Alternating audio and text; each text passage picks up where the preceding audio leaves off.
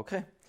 Willkommen zum Meetup. Uh, unser heutiges Thema eben YouTube SEO, aber ein bisschen mit einem Twist im Vergleich zum letzten Mal. Ich möchte ein bisschen mehr auch, wie funktioniert jetzt oder was macht YouTube derzeit mit künstlicher Intelligenz und wie kann ich überhaupt heutzutage auf künstliche Intelligenz auf YouTube optimieren. Uh, zu Beginn möchte ich mich kurz bedanken bei der Marlis und bei der Verena, die haben die Präsentation gemacht und jetzt starten wir kurz mit einem kurzen Inhaltsverzeichnis, über was wir uns unterhalten. Zum einen einmal, was ist YouTube überhaupt? Weil die meisten, wenn wir reden über YouTube SEO, dann sagen wir, es ist eine Suchmaschine. Aber ist es überhaupt eine Suchmaschine? Es ist nämlich keine Suchmaschine. Dann unterhalten wir uns ein bisschen über den Algorithmus selber, wie der heutzutage funktioniert. Dann die grundsätzlichen wichtigsten Ranking-Faktoren, wenn man jetzt sich anschaut, Korrelation mit Rankings in die Suchergebnisse bei YouTube dann schauen wir uns an, wie man Keyword-Recherche macht und aus dieser Keyword-Recherche eine Content-Strategie für ein Unternehmen entwickelt, weil wir wollen ja nicht mit Katzenvideos erfolgreich werden, sondern mit irgendwas, was ein Unternehmen was bringt. Dann, es wird eine lange Session, es seht ihr schon, Inhaltsverzeichnis auf zwei Seiten aufgeteilt. Unterhalten wir uns ein bisschen über Videooptimierung und wieso Videooptimierung heutzutage zwar noch super wichtig ist, aber halt nicht mehr so taktisch fokussiert ist, also mit Keyword-Platzierung, sondern mehr eben, dass wir der künstlichen Intelligenz in die, in die Karten spielen. Dann unterhalten wir uns kurz noch über Kanalwachstum und zu guter Letzt, wie ranke YouTube-Videos in der Google-Suche. Weil vor allem für neue Websites bzw. Unternehmen, die was neu starten, ist YouTube die ultimative Möglichkeit, um Sichtbarkeit zu generieren. Nicht nur auf YouTube, sondern auch in der Google-Suche. Passt. Wie immer gilt, stellt unbedingt alles in Frage, was ich sage. Ähm, wie gesagt, das sind jetzt Praxisbeispiele und Sachen, die wir gelernt haben. Und meine Lieblings-YouTube-Channels, also sie So geht YouTube und Daryl Eves und so weiter. Aber trotzdem, es ändert sich laufend was. Das heißt, wenn ihr seht in der Praxis, dass was anders funktioniert, dann müsst ihr es einfach testen. Passt.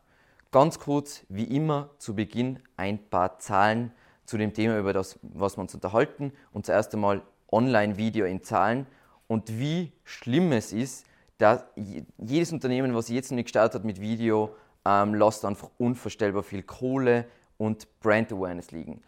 Ähm, laut Cisco, einer Prognose, äh, soll 2022 82% des mobilen Traffics über Online-Video laufen. Mit Traffic meinen wir in dem Fall jetzt nicht Besucher-Traffic, sondern Datenvolumen. Dann derzeit schauen sich 24, äh, schauen sich Deutsche 24 Minuten täglich auf YouTube an im Durchschnitt, eben laut Statista im Q1 äh, 2019. Dann bis 2021 werden 2,33 Milliarden Leute ähm, regelmäßig mobil Videos konsumieren.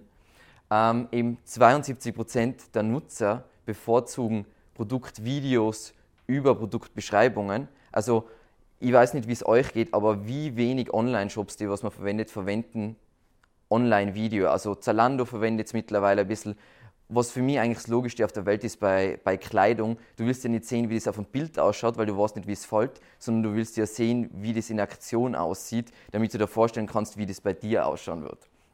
Und 50% der Nutzer, das ist eben eine Statistik von Google, sehen sich Video, Videos an zu dem, was sie kaufen wollen, bevor sie ins Geschäft gehen. Und das ist, sind so extreme Statistiken und das Schlimme ist, also bei uns, unsere Kunden, da gibt es vielleicht 10% machen Video. Obwohl ich jeden, Tag, äh, jede, jeden, jeden Monat ihnen sage, hey, steigt auf Video ein. Weil alle glauben, es ist so viel Aufwand und es lohnt sich nicht. Aber es gibt nichts, was sich mehr lohnt das ist eben diese Statistik, wie, sie das, wie das gerade ansteigt, eben auch durch Mobile First, beziehungsweise dass wir jetzt alle auf Mobile Devices hauptsächlich unterwegs sind, wie extrem das nochmal Video amplifiziert, weil was ist jetzt angenehmer? Ich schaue mir mit Kopfhörer ein Video auf Mobile an oder ich lese mir da was durch und scroll endlos bei einem langen, langen Beitrag. Plus viele Leute, und das würde man nicht meinen, aber weltweit ist es so, tun sich schwer mit Lesen Jetzt nicht mit, dass sie nicht lesen können, aber mit, dass sie länger was lesen können und sich konzentrieren können. Und wie viel aufnahmefähiger ist man bei einem Video? Passt. Dann YouTube in Zahlen ist meiner Meinung nach noch spannender. Ähm, YouTube ist nach Alexa die zweitbeliebteste Webseite nach Google vom Traffic her und mit da man jetzt Traffic in Besucher-Traffic. Ähm, sie haben eine durchschnittliche Aufenthaltsdauer von 8 Minuten und 53 Sekunden. Äh, und das jetzt im Vergleich zu einer normalen Webseite, wo du jetzt sagst, Wenn es jetzt richtig eine gute Website ist, dann hat sie eine Aufenthaltsdauer von vielleicht 2 Minuten 40, vielleicht bis 3 Minuten. Dann der durchschnittliche Nutzer verbringt täglich, also der durchschnittliche YouTube-Nutzer, 40 Minuten auf YouTube. Ähm, ich bin sicher schlimmer, weil ich bin voller YouTube-Junkie. Äh, ich ziehe mir sicher mehr ein. Aber da seht ihr einfach, was da Potenzial ist, äh, die Leute zu erreichen und vor allem Vertrauen aufzubauen. Und eben 27% der Internetnutzer sind mindestens einmal am Tag, und das ist von allen Internetnutzer, auf YouTube. Das Einzige, was sie derzeit noch besiegt in dieser Hinsicht, ist ähm, Facebook und sonst alle anderen haben sie schon ziemlich komplett gecrushed. Ähm, und wenn man jetzt vergleicht, wie gesagt, wenn ich mir anschaue, alle Unternehmen sind auf Instagram und machen Tritra Tralala auf Instagram. Du musst auf YouTube sein, bevor du irgendwas auf Instagram machst. Instagram ist nett und da hast du viel Engagement, das ist alles. aber wenn du wirklich Vertrauen aufbauen willst und eine Connection aufbauen willst, ist natürlich Video ein hundertmal effektiverer Channel als Instagram. So, was ist jetzt YouTube? Das wird jetzt nicht, uh, was ist YouTube? Ist eine Videoplattform. Nein, ähm, es ist zum einen einmal, und deswegen glauben die meisten immer, dass es ist eine Suchmaschine. Es ist die drittgrößte Suchmaschine nach Google und Google Images. Aber was prinzipiell YouTube ist, ist eine Empfehlungsmaschine.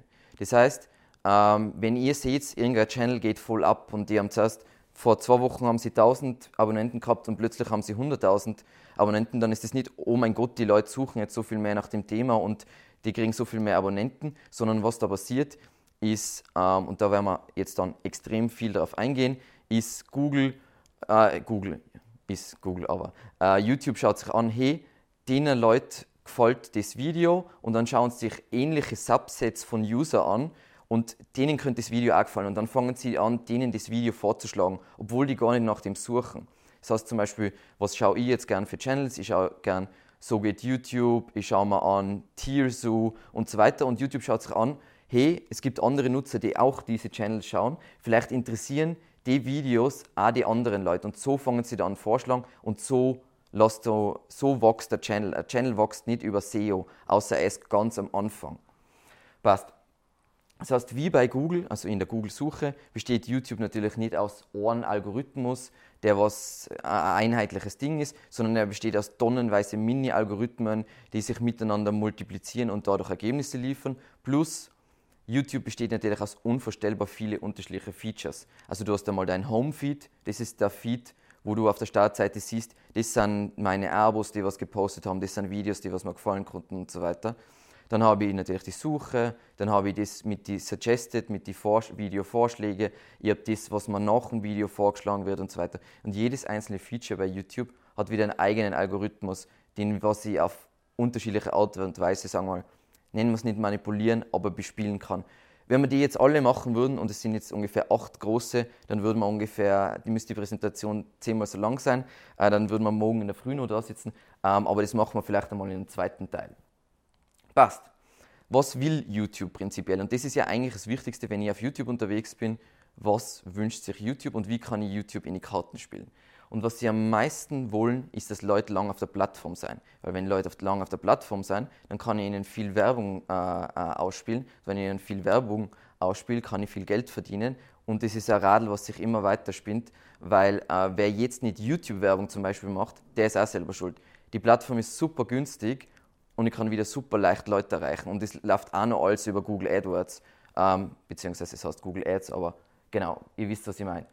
Und YouTube, das größte Ziel von YouTube ist letzten Endes immer, ein User das auszuspielen, was er sehen will und wirklich zu antizipieren, was ist jetzt das nächste, was der User sehen will. Und es wird total irre. Also wenn man die Engineers zuhört, was die machen wollen, ist zum Beispiel, sagen wir mal, du schaust da, du schaust da Evergreen Media SEO-Videos an und typischerweise nach vier Videos denkst du so, boah, ich kann kein SEO-Video mehr sehen, ich will jetzt es anders anschauen. Und YouTube versucht zu antizipieren, wann du gesättigt bist und schlagt dir dann etwas, was du sonst auch gern schaust. Und es, es wird auch voll oft sehen, ein paar Mal schlagen sie dir dann ein passendes SEO-Video vor und dann plötzlich kommt etwas, was eigentlich nicht wirklich relevant dazu ist, aber was du sonst auch gern schaust. Und das ist eben die Frage, die sie sich immer stellen, wie maximierst du eben langfristiges Engagement? Nämlich wenn ein User gesättigt ist und ich sage ihm nur ein, äh, SEO-Video, dann springt der User ab und macht irgendwas anderes. Ähm, und wie maximierst du die Nutzerzufriedenheit? Und das ist eben so key und was Coole, was bei YouTube ist, und über das unterhalten wir uns jetzt auch. Du hast dieses YouTube-Studio, du hast dieses Backend auf YouTube, was dir so unvorstellbar coole Daten liefert. Es liefert dir Daten über, wie, wie gut funktionieren meine Thumbnails, das heißt, wie werden die geklickt, wie lange schauen sich die Leute die Videos an, wie viel Prozent schauen sich vom Video an, wie verhaltet sich, da gibt es diesen Punkt Zuschauerbindung, da siehst du genau, an welchem Punkt die Leute abspringen. Das heißt, wenn ich fleißig Videos publiziere und das immer wieder analysiere, dann müsste ja eigentlich perfekt werden, weil ich sehe immer so, ah, wenn ich da ein bisschen langatmig bin und so weiter, dann springen die Leute ab.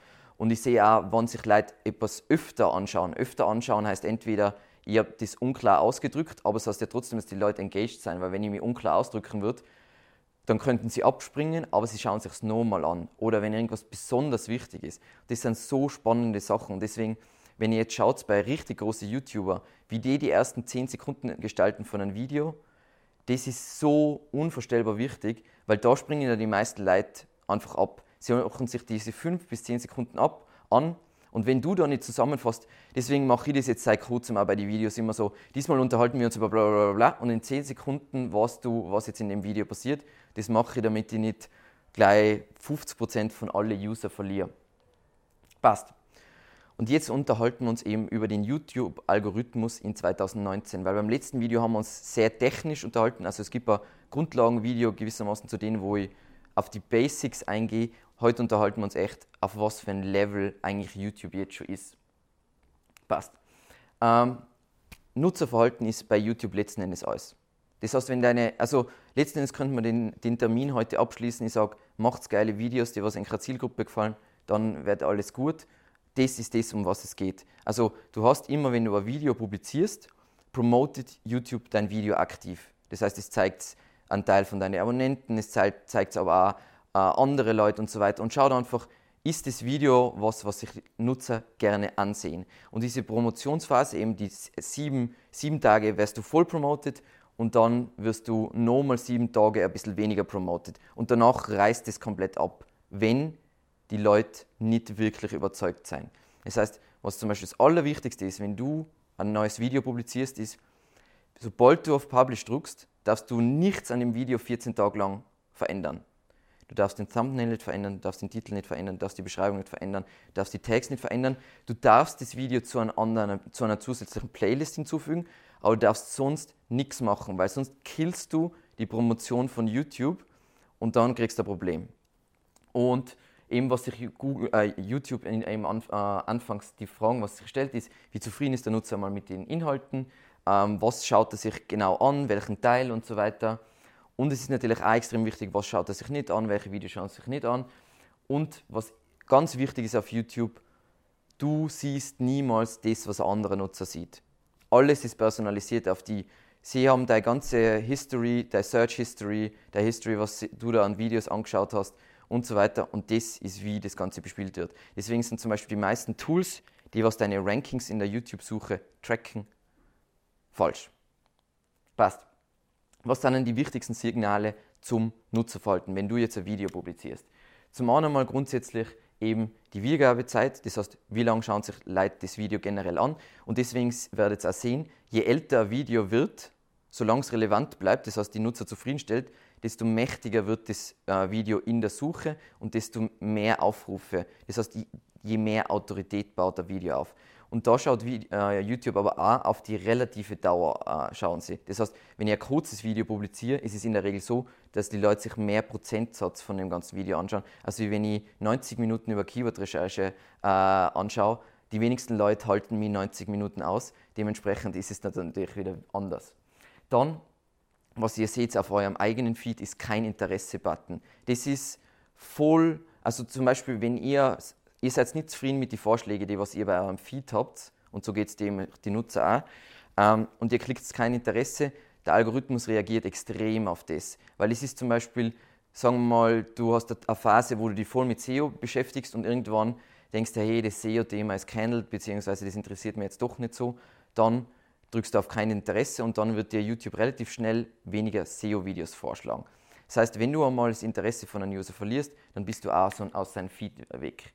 Dann generell, was YouTube immer mehr macht, sind Umfragen und Feedback auf deinem Feed. Das heißt, wenn du das Video anschaust, kannst du das bewerten mit Sterne und du kannst all mögliche Sachen machen. Vor allem auf Mobile ist das extrem aktiv. Ist wieder etwas, wo Leute eben Feedback geben. Ähm, deswegen finde ich es immer so lustig, wenn Firmen, die machen so ihre Image-Videos, laden sie hoch und ihre Schnickschnack, keine Ahnung, Bilder, Videos, wo einfach unterschiedliche Produktbilder gezeigt werden und so weiter. Und sie glauben nicht, sie verstehen nicht, wieso ihr Channel nicht abgeht. Naja, die Videos sind scheiße. Das war sogar vor 15 Jahren war das schon scheiße. Und wir sind in 2019, wo jeder Fritze, also schaut euch einmal, so geht YouTube an. Ich glaube, der Typ ist, soweit ich es verstanden habe, allein, was der für Videos machen kann. Also wenn ein Unternehmen, was 100 Millionen Euro äh, Umsatz macht, nicht ein besseres Video machen kann, dann nutzt es halt auch nichts. Dann, auf was YouTube natürlich ganz gern schaut, sind Wiederkehrer. Wiederkehrer zu deinem Channel, Wiederkehrer zu deinen Videos und Leute, die sich ein Video öfters anschauen. Weil es heißt, wie hoch muss das Engagement bei einem Video sein, wenn du dir das öfters anschaust. Das ist, glaube ich, auch etwas, was bei unserem Channel ganz gut funktioniert. Das, die Materie ist relativ kompliziert, das heißt, Leute schauen sich die Videos öfter an. Dann natürlich positive Faktoren sind, Leute laden sich die Videos runter, wenn sie YouTube Premium haben. Sie drücken auf Später ansehen, auf Speichern und so weiter. Wie gesagt, das kann ich nicht fördern, außer dadurch, dass ich mein Video unglaublich genial mache. Deswegen eben das Wichtigste oder die größte Message heute ist, macht geilen Videocontent. Dann, was prinzipiell relativ unwichtig ist, außer vielleicht selber als, ähm, als Creator, ist mag ich, mag ich nicht. Das verwenden sie generell eher nicht als Ranking-Faktor, sondern wie das Sentiment um dein Video rum ist. Also es ist nicht so, oh mein Gott, ich habe voll viel äh, Dislikes, das heißt nicht automatisch, dass du schlecht rankst, aber prinzipiell, wenn du da zum Beispiel Rankings in der YouTube-Suche anschaust, dann sagt man, du solltest immer schauen, dass das Verhältnis zwischen mag ich und mag ich nicht 5,5 äh, zu 1 ist. Das ist ungefähr, ab dann fängt schon deine, deine Rankings an beeinflussen. Und natürlich Kommentare, weil der Kommentar hast auch wieder dass etwas so engaged und so überzeugt von den Videos, beziehungsweise so eine emotionale Reaktion zu den Videos hat, dass, es, dass er kommentiert. Und da, das ist eines von meinen Lieblingsbeispielen immer Kommentare. Wie schwierig ist es auf einem Blogbeitrag Kommentare zu kriegen im Verhältnis zu einem YouTube-Video? Und da eigentlich damit muss jeder auf, YouTube, äh, auf Videos gehen, weil der Text-Content ist einfach nicht so engaging. Passt. Aber wir sind ja jetzt wirklich in Zeiten von künstlicher Intelligenz und wie in der Google-Suche verwendet Google auch bei YouTube extrem viel ähm, künstliche Intelligenz. Und eben seit 2015 gibt es dieses Google Brain, das nennen sie, wie sie gewissermaßen YouTube managen. Und das besteht aus drei Teilen, das wissen die wenigsten. Und zwar Cloud Vision, da geht es um Bildanalyse. Das heißt, jedes, und das ist einfach, das ist ein Mindblow jetzt. YouTube schaut sich an, wenn du, also generell immer ein Custom Thumbnail aufladen, sonst bist nicht einmal ein Player, dann bist du nicht einmal im Spiel dabei. Ähm, und YouTube schaut sich dein Thumbnail an und kann genau deuten, und ich zeige euch dann Beispiele, was genau was auf dieser Thumbnail dabei ist. Das heißt, der schaut sich an, hey, stimmt die Thumbnail überein mit dem Titel und mit der Beschreibung? Und je besser das übereinstimmt, ist ein klares Bild hat Google, desto mehr wird Google natürlich auch dein, dein Video promoten.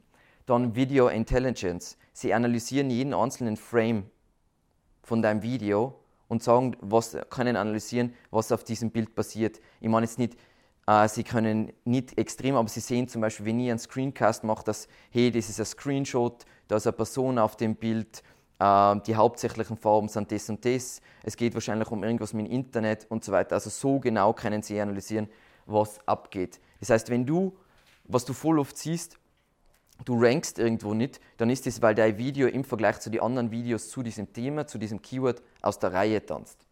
Und zu guter Letzt, das machen sie in der Google-Suche auch schon, sie können Natural Language processen. Das heißt, ähm, ich weiß nicht, wer sich das schon mal angeschaut hat, zu jedem Video, auch wenn du jetzt nicht Captions, also Transkription hochladest, ähm, macht YouTube an sich selbst eine Transkription und analysiert genau, hey, was wird in diesem Video gesagt. Und das fließt wieder in Algorithmus ein. Das heißt, sie wissen, was gesprochen wird, sie sehen, was im Video passiert und sie können dein Thumbnail analysieren.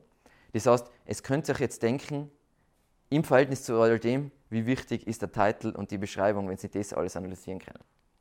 Also, wenn ich über Video-Metadaten rede, im Titel, Beschreibung, Thumbnail, ähm, das sind halt die Sachen, die du am besten kontrollieren kannst. Natürlich kannst du deinen Content kontro äh, kontrollieren, aber das sind die klassischen Optimierungsgeschichten. Und da werden wir jetzt nachher uns genau anschauen, wie man die optimieren kann. Aber sie dienen, und das ist ganz wichtig zu verstehen, für die Ersteinstufung deines Videos.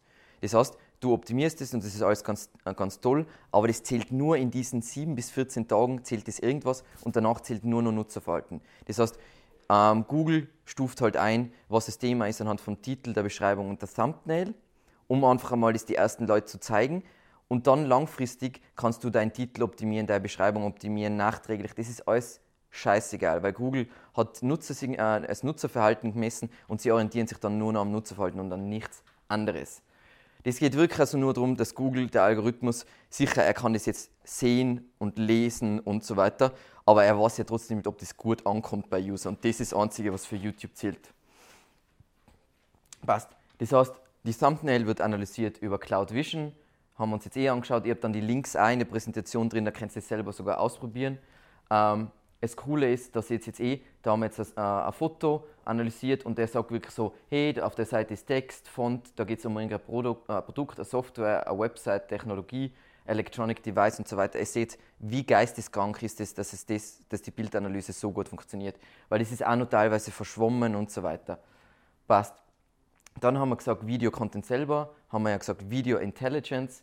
Es labelt jeden einzelnen Frame von einem Video, sagt, was passiert da jetzt gerade und Google, also sie werden Videos wirklich verstehen können und jetzt können sie aber trotzdem schon ziemlich gut analysieren, was da ungefähr passiert. Und du kannst dir die API auch holen, wenn du zum Beispiel eine riesige Datenbank an Videomaterial hast und du wirst jetzt nicht etwa 1000 Stunden Videomaterial schauen lassen, kannst du die API verwenden, um deine Videos zu analysieren und kategorisieren lassen. Läuft alles über die Google Cloud. Genau, also da seht so ein Video und du sagst wirklich, bei dem Shot siehst du jetzt eine Konversation, eine Studenten wahrscheinlich, ist ein Meeting und das ist vielleicht auch ein Workshop. Passt. Dann, ähm, was gesprochen wird, basierend auf, Sie können ja selber schon Text analysieren, sogar wenn du so einen fürchterlichen Dialekt hast wie ich, kann, äh, wandeln Sie in Text um und das ist teilweise sogar ziemlich gut. Äh, ich glaube, dass die meisten Leute mich schlechter verstehen, als der Algorithmus mich versteht. Ähm, und eben über die Natural Language API analysieren sie das dann und labeln wirklich schon die Begriffe. Das heißt, was du natürlich, was der größte Ziel sein muss, ist, du machst ein Video und dein Video passt perfekt zur Thumbnail, was da für Keywords äh, analysiert werden, was in deinem Titel vorkommt zu deiner Beschreibung. Und wenn das alles ein Perfect Match ist, dann wirst du von YouTube hauptsächlich promoted. Das heißt, bringing it all together. Die Daten, passt das alles zusammen? Handelt es sich um Clickbait? Weil das größte Problem, was YouTube früher gehabt hat, das wisst ihr eh noch von früher, dann haben sie irgendwas sexy, sexy irgendwas auf ein Thumbnail gehabt, damit du draufklickst und so weiter. Das ist zum Beispiel das, was die jetzt am meisten killt. Wenn du keine Reichweite haben willst und komplett vernichtet werden willst vom Algorithmus, dann musst du auf Clickbait gehen. Dann musst du irgendeinen Schnickschnack und da tust du irgendein sexy Mädel drauf und alle klicken drauf, denken sich, ah, das ist doch nicht, was ich sehen wollte und brechen nach 10 Sekunden ab. Perfekt. Dein Channel, den kannst du kannst verabschieden. Passt. Das heißt, wie empfiehlt jetzt äh, YouTube dir wirklich weiter? Das heißt, wir haben jetzt gesagt, Sie können alles lesen, Sie können sich alles anschauen, aber Sie können die erst weiterempfehlen, wenn Sie Nutzerverhalten gesammelt haben. Und wenn Sie Nutzerverhalten gesammelt haben, dann wissen Sie, den Art von Nutzern gefällt das Video, denen nicht. Dann suchen Sie, wie es das von Facebook kennt. Bei Facebook, jeder, der Facebook-Ads gemacht hat, da kann ich ja eine Zielgruppe definieren und dann schaue ich mir das an und dann kann ich die Zielgruppe, so, dann sucht sich der Algorithmus selber ähnliche Zielgruppen, oder? Kennt jeder, glaube ich, von Facebook. Genau das macht der YouTube-Algorithmus auch. Das heißt, es schaut sich an, hey, Deswegen funktionieren am besten Videos und die größten Channels sind immer Videos, die sich an die breite Masse logischerweise richten. Weil wenn du der, die, das Video taugt der breiten Masse und das ist alles Mambo Jumbo, dann wird es natürlich wieder der breiten Masse vorgeschlagen und da seht ihr dann wirklich, dass der Channel komplett abgeht. Das heißt, wenn du jetzt ein Nischenthema hast, und deswegen will ich das auch unbedingt sagen, und du machst das für dein Unternehmen, dann geht es nicht darum, dass dein Channel riesig wird, sondern es geht darum, dass du, die richtige Ziel, dass du der richtigen Zielgruppe vorgeschlagen wirst. Passt. Ähm, dann eben ganz kurz, weil, weil die Frage einfach öfter vorkommt, das war jetzt voll der Bruch, aber ist wurscht.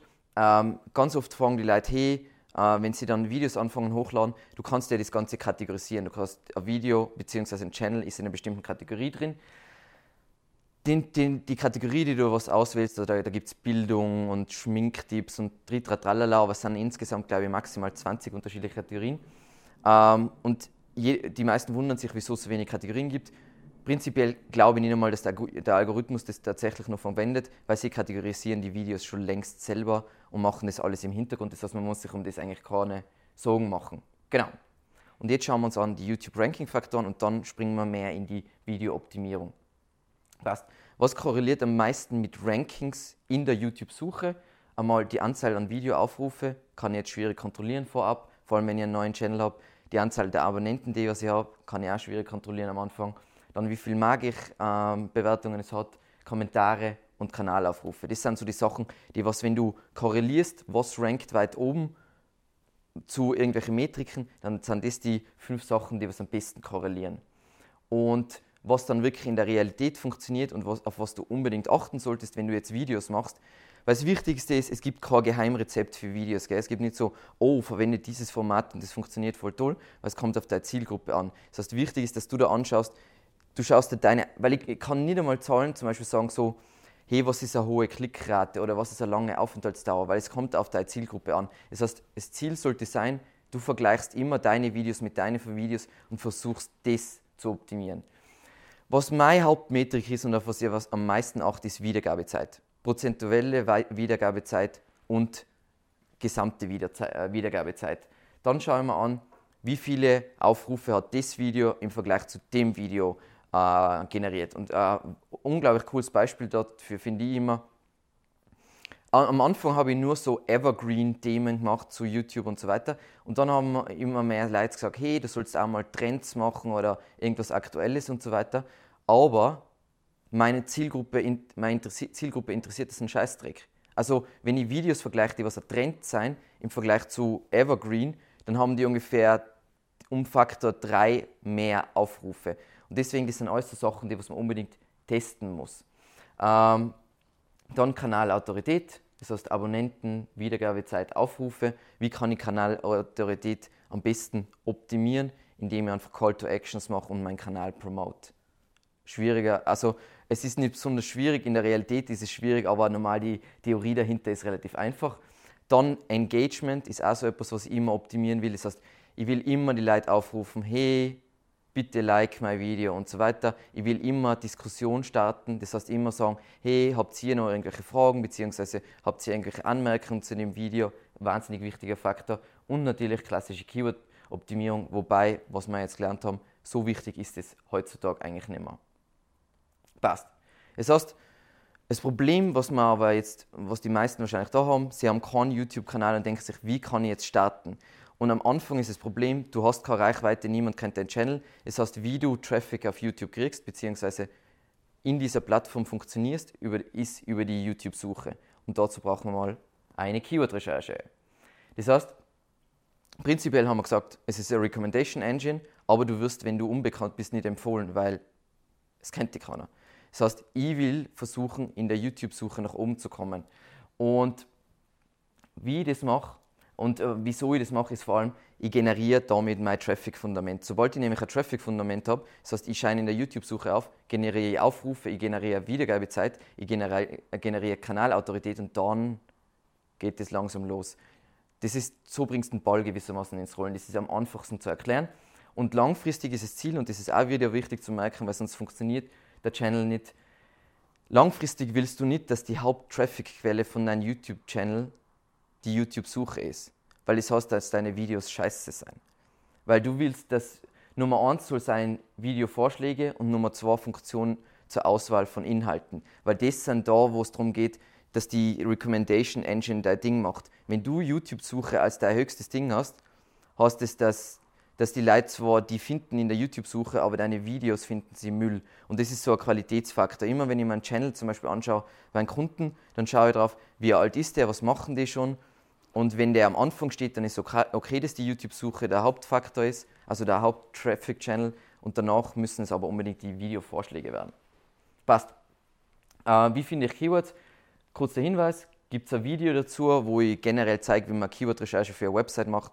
Es ist für YouTube überraschenderweise auch nicht anders. Nur, und das ist der große Unterschied zu YouTube, ist, YouTube zieht natürlich eine andere Intention an. Weil zum Beispiel sagen wir mal, ähm, wir haben das Keyword Massivholzbetten, das hat extrem viel Suchvolumen auf in der Google-Suche, Aber bei YouTube hat es extrem wenig Suchvolumen, weil auf YouTube gehe ich, um irgendwas zu lernen, für Unterhaltung, um irgendeinen Vergleich anzuschauen, um ein Unboxing zu sehen und so weiter. Aber ich, schaue, ich gebe ja nicht einen kommerziellen Suchbegriff ein, weil ich ja auf YouTube nichts kaufen kann und das auch nicht die passende Plattform dafür ist. Und das ist das, was ich bei der Keyword-Recherche beachten soll. Das ist das Allerwichtigste bei der Keyword-Recherche. Es geht um das Drumherum. Wie gesagt, das Keyword SEO-Agentur hat auf YouTube kein Volumen das Video Was ist SEO oder das Keyword SEO hat signifikant mehr Volumen, weil es ums Lernen geht. Genau. Prinzipiell einmal für alle, die was jetzt sagen mal, sie haben überhaupt kein Geld für, für YouTube, die verwenden einfach YouTube Autocomplete. Das heißt, sie geben mal ihre Keywords ein und dann siehst du eh schon die Vorschläge von YouTube, ähm, wie Leute diese Suchbegriffe verfeinern. Das heißt, du gibst bei der Suchbox ein und prinzipiell, wenn du jetzt null, also du bist wirklich komplett Pleitegeier, dann verwendest du das und das ist ganz praktisch, weil du da Longtails entdeckst und so weiter, die ersten Keywords findest. Aber, und das ist jetzt ganz wichtig, ähm, wenn du langfristig wirklich größer skalieren willst, dann musst du irgendein Tool verwenden, sowas wie, es gibt so coole Tools, nämlich ähm, vidIQ, das kostet 7,50 Euro im Monat. Ich glaube, das kann, können die meisten Leute sich leisten. Ähm, da kannst du wirklich YouTube-Keyword-Recherche machen und du kannst dir sogar anschauen bei der YouTube-Keyword-Recherche, was, was YouTube für relevante Keywords erachtet. Das heißt, und das ist wieder wichtig, damit ich meinen Titel und meine Beschreibung auf diese Begriffe, damit ich kontextuell perfekt das zu meinem Video-Content produzieren kann. Wenn jetzt aber, wir springen wieder zurück zu, ich habe jetzt kein Geld, ähm, dann schauen wir mal an andere Kanäle, die was das Gleiche machen wie ich schauen wir an, was sind deren Top-Videos. Mit Top-Videos meine ich, was haben die meisten Aufrufe und schauen wir deren Titel und Beschreibung an und schauen da, was sind die Begriffe, die was sie verwenden, beziehungsweise die Themen, was sie abdecken, ist schon mal ein guter Startpunkt. Und was ich mir auch anschaue, äh, bei großen Channels, die Tags ähm, im, im Quelltext. Wenn ihr, sagen wir, ihr habt kein Tool, dann geht es auf ein Video von einem Konkurrenten, äh, drückt Quelltext anzeigen, sucht nach dem Wort Keywords und da siehst du alle Tags von der Konkurrenz, weil die Tags siehst du sonst nur bei einem YouTube-Video, wenn du ein Tool dazu hast, aber du siehst sie auch im Quelltext. Das ist eben Autocomplete, aber das kennt eh jeder. Und da seht ihr eh, allein wenn ich schon anfange SEO-Texte tippen, dann sehe ich SEO-Texte schreiben, SEO-Texte schreiben lernen. Das heißt, ihr seht schon anhand von den Keywords, dass Leute es darum geht, was zu lernen. Es geht ihnen nicht darum, um SEO-Texte zu kaufen. Passt. Weil zum Beispiel auf normal, auf Google hätte ja zum Beispiel das Keyword SEO-Texte kaufen, SEO-Texte etc. Äh, oder SEO-Texte, die hätten Volumen, diese Keywords. Auf YouTube haben die natürlich kein Suchvolumen. Passt. Aber sagen wir mal, ihr habt ein bisschen Budget, dann braucht es unbedingt TubeBuddy zum einen. Das kann auch Keyword-Recherche und kann noch viel mehr. Das zeige ich die Tags an, das zeige ich alle möglichen Metadaten zu jedem Video an und gewissermaßen analysiert euren Channel dann, was ihr auch braucht, ist vidIQ. Mit dem könnt ihr extrem schnell Keyword-Recherchen machen für YouTube. Spart eigentlich unglaublich viel Zeit. Und jetzt, eben, das ist eh mein Argument, was ich ungefähr in jedem, äh, in jedem Meetup mache. Die zwei Tools, die kosten euch im Monat 40 Euro.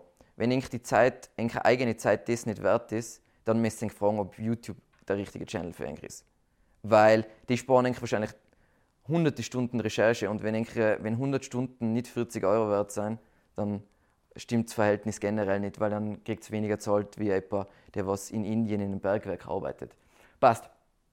Dann schaut euch an, äh, was eben auch extrem cool ist für alle, die was SEO machen und Ahrefs zum Beispiel verwenden. Ahrefs hat seit, ich glaube Anfang 2019, haben sie im Keyword Explorer einen eigenen Tab für YouTube. Das heißt, ich kann YouTube Keyword-Recherchen auch in Ahrefs machen. Ahrefs ist jetzt ein signifikant teureres Tool, deswegen habe ich das auch weiter unten gelistet. Und das Wichtige ist auch, im Vergleich zu vidIQ, was 7,50 Euro im Monat kostet, ist Ahrefs kompletter Müll, weil die Daten sind einfach crappy. Und was ganz cool ist, äh, auch noch als Keyword-Tool und auch relativ günstig ist Keyword Cag YouTube Keyword-Tool, ist auch noch ein Keyword-Recherche-Tool. Ähm, aber viel mehr empfehlenswerte YouTube-Tools gibt es eigentlich nicht.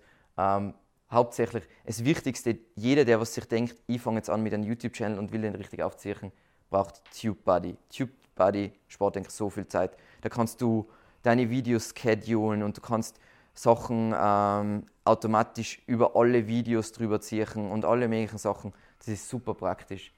Ich habe gewusst, dass du als letztes kommst. Schlimm. Schlimm, schlimm, schlimm. Passt. Dann, äh, wir haben jetzt ein bisschen unsere Keyword-Recherche gemacht und daraus entwickeln wir jetzt unsere Content-Strategie. Und eben für den Start, wenn ich ähm, nur für mein Unternehmen einen YouTube-Channel aufbaue, fokussiere ich natürlich auf eine Keyword-Strategie, das heißt basierend auf die Keywords, was ich gefunden habe, und mache nicht irgendeinen Schnickschnack, weil wenn ich irgendeinen Schnickschnack mache, die Chance, dass das abgeht, das Video ist genau null. Es ist viel gescheiter, dass ihr eure Hauptthemen in eurem Bereich abdeckt und dort einmal über die Suche die ersten, den ersten Traffic generiert, diesen Traffic gewissermaßen testet, weil ihr könnt ja alles anschauen mit Zuschauerbindung, wie viele Leute liken das, wie lange sind die äh, in dem Video drin, wo, welchen Teil schauen sie sich an und so weiter und so weiter. Und eben mir ziehe ich eben die am gescheitesten die Themen, die was die meisten Aufrufe haben von ähnlichen Kanälen und veröffentlichen tonnenweise Videos und schauen uns dann die Zuschauerbindung an. Das heißt, die schlechteste Strategie auf der Welt ist, ja, jetzt machen wir mal zehn Videos äh, und wenn man dann nicht, wenn es dann nicht abgeht, dann, dann hören wir halt wieder auf. Das ist nämlich das gleiche Argument wie bei SEO. Wenn du nur für kurze Zeit zu irgendwas committest, dann wird es nie funktionieren. Bei, bei, bei YouTube ist es genauso. Du musst dazu committen. Du musst sagen, hey, wir machen die nächsten zwölf Monate jede verdammte Woche ein Video und jede Woche schauen wir uns an, wie die Daten zu dem Video sein. Und zu jedem Video überlegen wir uns, wieso hat das gut funktioniert, wieso hat das schlecht funktioniert und so weiter. Und dann lerne ich die Zielgruppe kennen und da mache ich bessere Videos draus. Genau. Und vergesst niemals, auf YouTube war Content immer schon King ähm, und nicht Production Value, weil alle immer so, ja, aber das kostet alles so viel und so weiter. Es gibt YouTube-Channels, die sind super erfolgreich und die haben, machen alles auf dem Handy nehmen alles mit gutem Licht auf dem Handy auf. Wenn ihr euch so etwas kauft, so eine Softbox, und es nehmt es mit dem Handy auf, mit einem halbwegs, wie gesagt, nicht mit einem Nokia 3210, ähm, es nimmt das Video auf, nachher ist die Qualität schon ausreichend für YouTube. Und das ist eines der erfolgreichsten Videos, ein Video aus 2005. Das ist fürchterliche Auflösung, fürchterliches alles. Da sitzt einfach ein Typ äh, mit einem Kappball auf dem Bett und spielt auf einer Gitarre. Ähm, es hat, das sieht man ganz schlecht, 100 Millionen Views. Die meisten kennen es schon, das habe ich schon gesehen. Passt. Ähm, was sind so Parameter, wenn ich sie jetzt starte mit einem äh, YouTube-Channel, die was ihr beachten solltet, um wirklich das Maximale aus dem YouTube-Algorithmus rauszuholen? Was man festgestellt hat, wenn man jetzt die, die, die Suche, die YouTube-Suche betrachtet, ist, Videos sollten zwischen 10 und 16 Minuten lang sein und sie sollten mindestens 4,5 Minuten lang sein. Wenn die Videos unter 4,5 Minuten lang sind, dann bestraft sie der Algorithmus, weil der Algorithmus sich denkt, ah, aus unserer Erfahrung, kurze Videos bauen nicht so viel Wiedergabezeit auf und das, ist, das überzeugt uns einfach nicht so. Das sind so, so Learnings, die was die künstliche Intelligenz mit der Zeit festgestellt hat. Dann eben ganz kurze Videos, alles unter zwei Minuten, wird sowieso hardcore bestraft vom Google-Algorithmus. Und die meisten, die was anfangen mit Videos, machen solche Kurzvideos. Das wird nie abgehen. Das wird niemals funktionieren, egal wie gut der Content ist. Das wird nie erfolgreich werden. Und eben, was wir gelernt haben, weil eigentlich zu uns haben alle gesagt, hey, macht kurze Videos und so weiter. Es ist ganz nett, aber es kommt auf die Zielgruppe an und aus reiner Logik-Sicht, je länger das Video ist und wenn das Video nicht scheiße ist, baut schneller Wiedergabezeit auf und wenn es mehr Wiedergabezeit aufbaut, baut dein Channel mehr Wiedergabezeit auf. Das heißt, dein Channel wird immer mächtiger, das heißt, du rankst immer besser in der Suche, du kriegst immer mehr Views und das ist ein Ding, was sich selber immer wieder vorantreibt und du kriegst immer mehr Sichtbarkeit. Passt. Was sind jetzt so sinnvolle Content-Typen für Unternehmen, ähm, die was wir jetzt dann auch teilweise mit den Kunden eben umsetzen? Das bekannteste Beispiel aus meinem Bereich ist der Backlinko. Der macht einfach Quick-Fire-Tipps. Das heißt, die Inhalte sind relativ dünn, die Videos sind halt so 10 Minuten lang und geht dann voll schnell, bam, bam, bam. Wie kannst du schnell dein SEO verbessern? Ist unglaublich perfekt, wenn deine Zielgruppe Leute sind, die schnell Geld verdienen wollen. Das ist, wie du skalierst. Es kommt immer darauf an, eben, was deine Zielgruppe ist. Dann was auch extrem gut funktioniert, ist jedwede Form der Anleitung. Die meisten darin haben sicher schon nach Rezepte geYouTubed, sagen wir, wie es ist, und wo man dann das sieht, wie es gekocht wird. Und Anleitungen sind natürlich die ultimative Geschichte. Deswegen funktioniert auf unserem Channel.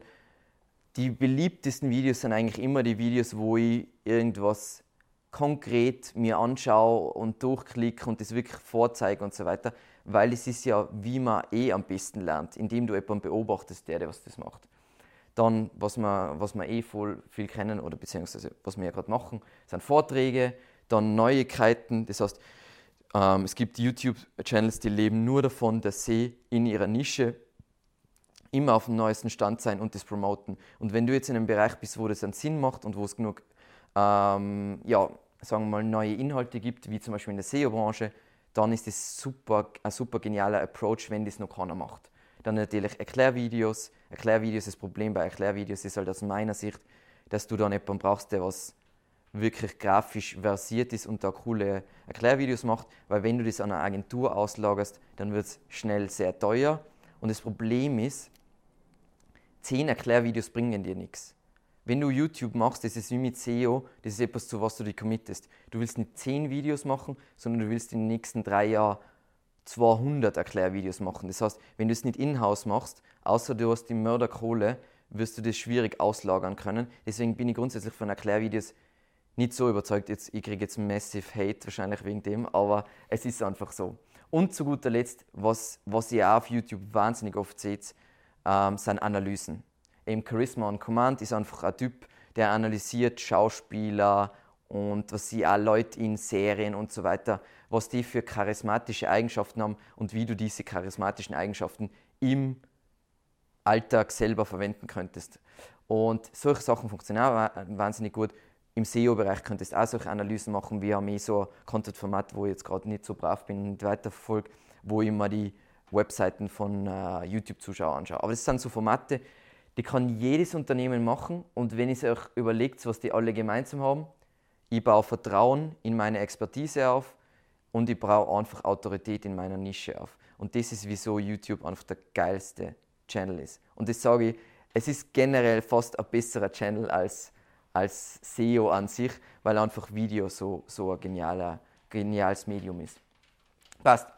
Ähm, grundsätzliches Format für Video, wie gesagt, das kommt auf eure Zielgruppe an. Das heißt, wenn ihr, je jünger eure Zielgruppe ist, dann müsst ihr immer beachten, junge Leute haben an dem Tag schon 8 Red Bulls getrunken und 16 äh, Espresso und so weiter und haben eine Aufmerksamkeitsspanne von ungefähr 10 Sekunden. Und je älter die Zielgruppe ist, desto langsamer kann der Rhythmus von dem sein. Aber grundsätzlich willst du immer ein kurzes, schnelles Intro, wo du erklärst, was, was man in dem Video gewissermaßen lernt, beziehungsweise was in dem Video passiert, einfach den Benefit für den User aufzeigen. Dann wirst du ein Branding-Intro machen, dann eine kurze Übersicht von was er generell, also wie ein Inhaltsverzeichnis, dann klar abgegrenzte Themenblöcke, weil die Themenblöcke kannst du dann mit, einem, mit Zeitstempel, das kennt ihr eh in der Beschreibung bei einem YouTube-Video, dass die Leute zu einem bestimmten Punkt springen können. Wenn du klar abgegrenzte Themenblöcke hast, kannst du längere Videos machen, wo die Leute genau zu dem Part springen können, der was einer taugt. Und eben das Outro. Und da ist etwas, was ich noch nicht mache, aber das ist gerade wieder, was ich von einem anderen YouTuber gelernt habe, was mega geil ist. Was du eigentlich nicht willst, ist, dass du so wie alle anderen sagst, hey, bitte like mein Video und abonniere mein Video und bla bla bla bla. Sondern was du eigentlich willst, wenn du wirklich das Ziel hast, dass deine Videos im Suggested aufscheinen, ist, dass du zu den Leuten sagst, hey, nach dem Video solltest du dir das Video von mir anschauen, weil was dann passiert ist, der Algorithmus fängt an zu assoziieren, ah, 20% von den Leuten schauen nach diesem Video dieses Video. Das heißt, das sollten wir im Suggested ganz oben ranken, weil das ist offensichtlich etwas, was die Leute zufriedenstellt. Aber ist wieder etwas, was man testen muss. Passt. Was dann aber grundsätzlich wichtige Call to Actions in einem Video, eben nächstes Video, du willst, dass die Leute abonnieren.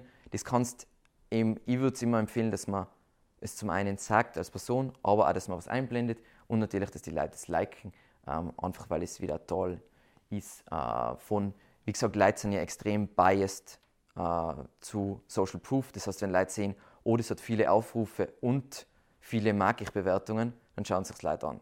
Traurig, aber wahr. Das ist genauso wie mit, mit Likes bei jeder anderen Plattform. Passt. Dann etwas, was eine Gemeinsamkeit eigentlich ist von ähm, SEO, also Suchmaschinenoptimierung für, für äh, Google und zu YouTube, ist, was du machen kannst, ist, du kannst Topical Authority aufbauen oder wie ich es gerne nenne, Video-Cluster. Ähm, das heißt, sagen wir mal, du hast bei SEO das Thema Linkaufbau, dann machst du mehrere Videos zu Linkaufbau und daraus machst du eine Playlist, wo in sich geschlossen diese Videos sein, weil was ich dann mache, ist zum einen promote ich mal die, die, die Playlist als ähm, zum Beispiel Karte oder als Abspann in meine Videos, plus Google, fang, äh, Google, YouTube fängt an, diese Videos miteinander zu assoziieren und fängt an, hey, der User hat das Video angeschaut, jetzt sollte ich ihm danach das vorschlagen und das, damit er die ganze Playlist schaut, weil das taugt die meisten Leute. Und was es da gibt, es ist, äh, gibt, wenn du eine Playlist machst, eine Funktion, wo du eine Serie machen kannst. Das heißt, das ist, äh, sind aufeinanderfolgende Videos, die was zueinander gehören und da erzwingst du wieder vom Algorithmus, dass er die hintereinander abspielt. Und alles, was das macht, ist, du generierst mehr Wiedergabezeit, du machst den Algorithmus glücklich und wenn der Algorithmus glücklich ist, wirst du mehr weiterempfohlen. Passt. Was sind generell so Hacks, was, was ich gelernt habe, was aus meiner Sicht super wichtige Sachen sein auf, auf YouTube? Unbedingt auf Kommentare eingehen und wenn es geht, einfach wirklich auch die Leute wieder Sachen fragen, damit sie da Rückmeldung geben, weil du lernst voll viel daraus, wie die Zielgruppe tickt und so weiter. Dann du kannst Abstimmungen machen, weil es gibt ja diesen Community-Tab bei, bei dem Kanal. Da kannst du Leute fragen, hey, was sind die, die Formate, die was dir am besten gefallen, was sind die Themen, was dir am besten gefallen und so weiter. Und das heißt, du reverse engineerst einfach, wer ist deine Zielgruppe und was will deine Zielgruppe sehen. Natürlich, du musst schon dein Brand im Auge behalten, aber prinzipiell, wenn du die Empfehlungsengine wirklich verwenden willst, musst du dem folgen, was der Nutzer will, genauso wie es halt auch in der Google-Suche ist. Und eben bohre regelmäßig eben nach jedem Video, schau dir auf jeden Fall nach jedem Video an, was, wie hat das funktioniert, wie haben die Leute äh, auf das kommentiert, wie ist die Zuschauerbindung, wie ist die Klickrate, passen meine Thumbnails und so weiter. Und das ist einfach Schritt für Schritt dann Optimierungsgeschichte. Was sind die ersten Ziele, wenn ich jetzt einen neuen Kanal mache? Ich will einmal mindestens ein Video pro Woche machen. Wie gesagt, es gibt die wahnsinnigen großen YouTuber, die sagen, du willst ein Video am Tag machen, aber sagen wir ehrlich, wer hat so viel Zeit? Im deutschsprachigen Raum reicht es, wenn es ein Video pro Woche machst. Das ist, das ist schon genug äh, ähm, Arbeit. Das Problem ist, wenn ihr so lange Zeitspanne habt, dann kühlt euer, äh, äh, euer Kanal immer wieder ab, aus meiner Sicht. Das heißt, außer du hast irgendein super cooles Thema, wo die Leute total durchdrehen, weil es gibt schon Channels, wo es 10 Videos gibt und die haben 100.000 Abonnenten. Aber in der Regel geht es darum, Momentum zu generieren Plus, du lernst ja nichts. Wenn du wenig Videos, das ist gleich wie, wenn du hier und da nur hinfallst, dann lernst du nichts draus. Du musst oft hinfallen, damit du was aus dem Ganzen lernst. Dann, du wirst eben mindestens 30 Minuten in Titel und Thumbnail investieren, weil das ist, das entscheidet, ob das der richtigen Zielgruppe gezeigt wird. Und wenn es der richtigen Zielgruppe gezeigt wird, dann sind die begeistert. Wenn es der falschen Zielgruppe gezeigt wird in den ersten sieben Tagen, dann reagieren die drauf, hey, das ist scheiße, und das Video ist tot. Und das kommt auch nie wieder zurück. Also, wenn ein Video mal tot ist, weil die Nutzersignale nicht funktioniert haben, dann ist das Video gestorben. Für immer und ewig. Also, außer es promotet das von außen mit irgendwelchen bezahlten Sachen oder mit irgendwelchen anderen Traffic Sources, ist, kommt das nie wieder zurück. Dann erstelle 100 Videos. Ist ein bisschen viel, aber das ist ungefähr die Lernkurve aus meiner Sicht. Dann du willst immer ein Magikverhältnis über 5,5 äh, haben. Du willst der Klickrate immer versuchen bei deiner Thumbnail über 4%. Und das erste, was ein wichtiger Knackpunkt ist, einfach mal 10.000 Kanalaufrufe. Weil vorher ist dein Channel für den YouTube-Algorithmus nichts wert. Also du bist unterster Abschaum und in der Suche kommst, äh, bist überhaupt nicht vertreten. Passt. Was jetzt so kleine Learnings sein von meinen Videos, produziere unbedingt in Batches. Das heißt, macht bitte nicht ein Video, ein Video, ein Video, sondern macht einen Tag und an dem Tag macht fünf Videos. Alles andere ist ein Albtraum, vor allem weil man ins Reden reinkommt und sobald man mal drin ist, funktioniert es. Und das erste Video ist immer so, äh, äh, dass es irgendwie ins Rollen kommt und man muss einfach beim Reden auch ein bisschen sich aufwärmen. Dann prinzipiell, was ich gelernt habe, alle haben zu mir gesagt, hey Alex, du darfst es nicht zu kompliziert machen und ähm, du darfst nicht lange Videos machen, weil die Leute haben keine Aufmerksamkeitsspanne und so weiter. Ähm, offensichtlich haben sie schon eine Aufmerksamkeitsspanne, weil wenn ich mir denke, dass sie 90 Minuten Videos machen, die Leute schauen sich das an, dann ist es ja doch nicht so schlimm, wie es, den Anschein gehabt hat. Dann höre unbedingt eben auf die Community die Leute sind so unvorstellbar nett. Also die sagen da, hey, das solltest du mit dem Ton machen, weil es gibt sicher irgendjemanden, Irgendein Zuschauer gibt es immer, der was sich mit Ton ausgibt, äh, auskennt. Dann gibt es sicher jemanden, der sich mit Kamera auskennt. Dann gibt es jemanden, der sich prinzipiell mit YouTube. Man kriegt so viele Empfehlungen. Es ist so genial. Ähm, dann, das ist mein ultimativer Hack. Seh, das machen so wenige. Kombiniert Webseiteninhalte mit YouTube-Videos. Das heißt, es schreibt Content für eure Webseite, einen Ratgeber, dann macht daraus ein Video und baut das Video in dem Ratgeber aus, äh, äh, ein, weil was passiert dann? Der Ratgeber kriegt eine höhere Aufenthaltsdauer durch das Video. Du hast der Zeit gespart, weil du nur einmal die Recherche gemacht hast und das Ganze amplifiziert sich sofort. Du hast dann sofort ähm, wahrscheinlich das Ergebnis, wenn es zu diesem, sagen wir mal, den Ratgeber schreibst du ja zu irgendeinem Keyword und dieser Ratgeber soll ja in der Google-Suche für das Keyword ranken. Und wenn es zu dem Keyword eine Videobox angezeigt wird, dann kann da gleich das Video rein ranken, weil zum einen ist das Video auf das gleiche Keyword optimiert und zum anderen ist es in einen Ratgeber eingebaut zu diesem Keyword. Und es spart, es spart so viel Zeit einfach. Dann, was wir machen, ist, wir promoten Videos, die funktionieren. Das heißt, ähm, wir lassen die YouTube Recommendation Engine einmal die ersten 14 Tage ein Video äh, analysieren, kriegt das gute Nutzersignale, generiert das gute Nutzersignale, schauen sich die Leute das gerne an, schauen sich das viel an. Und wenn ich sehe, das funktioniert, dann promote ich es über YouTube Ads, um es noch zusätzlich zu pushen. Weil ich will ja, ich will ja nicht etwas promoten, was scheiße ist. Scheiße ist relativ, aber was nicht funktioniert bei der Zielgruppe. Und eben was, das habe ich bis jetzt bei jedem YouTube-Channel äh, gemerkt, ist, du hast immer unterschiedliche Zielgruppen. Du hast nicht eine homogene Masse an Leuten, sondern du hast unterschiedliche Zielgruppen und da musst du was überlegen, ob du, wenn du jetzt zwei super getrennte Zielgruppen hast, musst du überlegen, will ich zwei Channels machen oder habe ich am Mittwoch poste ich für die Zielgruppe und am Samstag poste ich für die Zielgruppe. Ähm, das Coole, kurz zur Zielgruppe wann, und wann ich posten soll. VidIQ, das Tool, was ich davor gesagt habe, das analysiert auch, wann die beste Zeit ist, um zu posten. Weil es gibt eine bestimmte Zeit, wann deine Abonnenten online sein und du willst eigentlich eineinhalb Stunden bis zwei Stunden bevor die Leute online sind, sollte das Video online sein, weil das ist die Zeit, der Zeitpunkt, wo YouTube am meisten das Video promotet. Das heißt, du hast dann die größte Reach. Und das sind so Sachen, auf die was man achten muss. Ist aber eigentlich nichts anderes wie, ich glaube, bei Facebook und so weiter gibt es ja genau den gleichen Schnickschnack. Passt. Dann kommen wir zur Videooptimierung. Das sind super, super basic Sachen eigentlich. Ähm, eben gut zu wissen. Wir haben schon gesagt, Google Brain äh, beherrscht die komplette Show. Das heißt, Google Brain, die künstliche Intelligenz, ist gewissermaßen Gott in diesem Universum. Ähm, und du verwendest Videooptimierung, das was ihr euch jetzt zeigt, nur zur Ersteinstufung deines Videos. Du brauchst Videos, die was schon lange online sein, brauchst du nicht mehr Video optimieren. Die werden nie wieder, ähm, diese, diese Phase der Ersteinstufung ist in den ersten 7 bis 14 Tagen. Danach ist es vorbei. Und wo du aber schon nachträgliche Videooptimierung verwenden kannst, wenn du das unbedingt machen willst, ist um das Feature Suggested. Es kennst die Vorschläge auf Mobile ist es unter dem Video und auf Desktop ist es auf der rechten Seite unten. Das, da ist Videooptimierung eigentlich immer wichtig. Passt. Wieso ist also das Thumbnail wichtig? Ähm, zum einen mal AI Matching, das heißt, wo die künstliche Intelligenz sich anschaut, passt der Inhalt vom Video zum Thumbnail und die Beschreibung und der Titel, ist das ein Ding? Sagt das alles das gleiche aus? Oder ist das vielleicht Clickbait? Dann natürlich für die Klickrate. Die Thumbnail entscheidet extrem darüber, wie viele Aufrufe ihr kriegt. Wenn euer Thumbnail, ähm, sagen wir mal, voll viele am Anfang machen kann, Custom Thumbnail. Das ist der größte Fehler, den du machen kannst, weil dann sehen die Leute gleich, oh, das ist ein Amateur und auf das Video klicken sie dann meistens nicht drauf. Du willst sofort dir überlegen und sofort ein bestimmtes Branding definieren, wie du wie ein Thumbnail äh, ausschaut, weil es auch Wiedererkennungswert ist für deine Abonnenten und auch für deine nicht äh, Abonnenten, weil zum Beispiel Großteil von unseren Views wird durch Nicht-Abonnenten generiert, aber die Nicht-Abonnenten schauen sich trotzdem mehrere Videos an.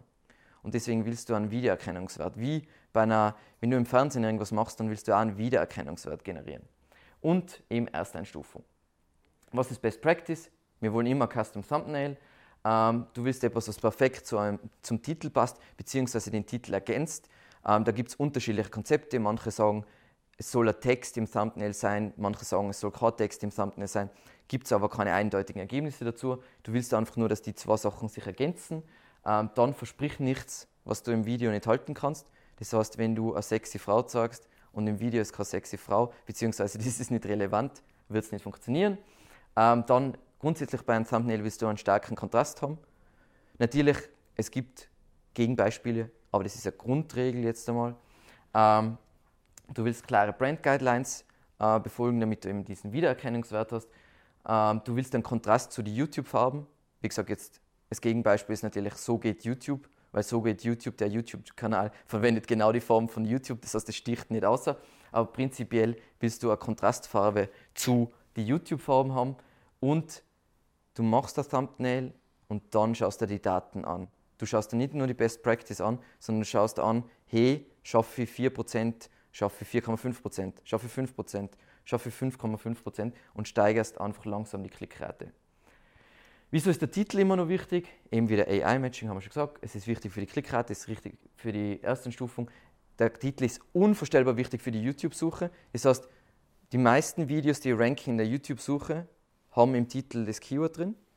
Und wenn du bei Google ranken willst, wenn du dein Video, dein YouTube-Video bei Google ranken willst, dann muss im Titel dein Keyword vorkommen, weil sonst wird das einfach nicht passieren. Und wo es auch wichtig ist für Featured Snippets.